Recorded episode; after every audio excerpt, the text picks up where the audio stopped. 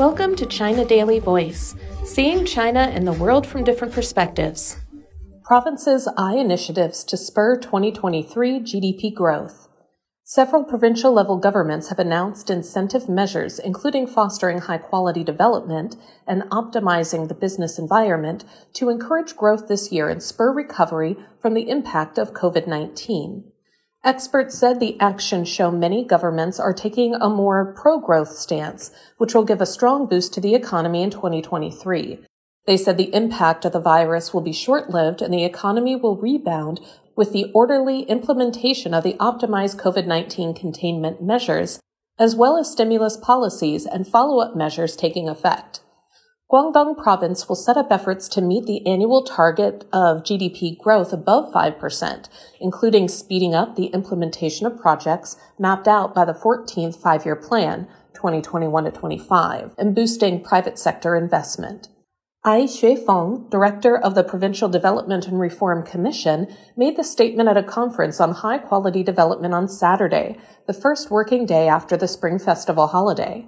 An action plan consisting of 10 points was released by the Shanghai municipal government on Sunday. According to the plan, three tasks, boosting confidence, expanding demand, and seeking stable growth, are imperative, with the city aiming to achieve above 5.5% GDP growth in 2023.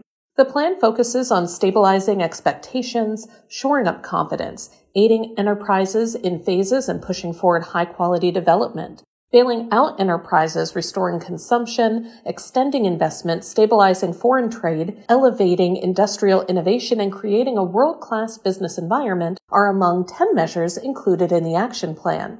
Officials from Zhejiang and Jilin provinces also held meetings on Saturday and pledged to make efforts to boost the digital economy and optimize the business environment. Li Qiao, chief economist at Zheshang Securities, said most provincial level regions are targeting GDP growth of above 5% in 2023, voicing optimism for a no-table economic rebound this year. Li said that local governments are giving priority to expanding investment and spurring consumption. Many provincial level regions, such as Shandong and Henan, have announced measures to speed up the construction of key projects in 2023, especially in fields such as new energy, new materials, new technology, water resource management, and transportation, which will inject impetus into the economy, Li said. Despite the headwinds and challenges, China posted better than expected 3% economic growth in 2022, with many provincial level regions reporting solid GDP growth last year. At least eight provincial level regions in China saw their total GDP exceed 5 trillion yuan, $737 billion in 2022, with Guangdong and Jiangsu reaching over 12 trillion yuan, according to provincial government data. Zhou Maohua, an analyst at China Everbright Bank, said China's economy is expected to expand by more than 5% this year, given the gradual return to normal work and production levels and stronger policy support.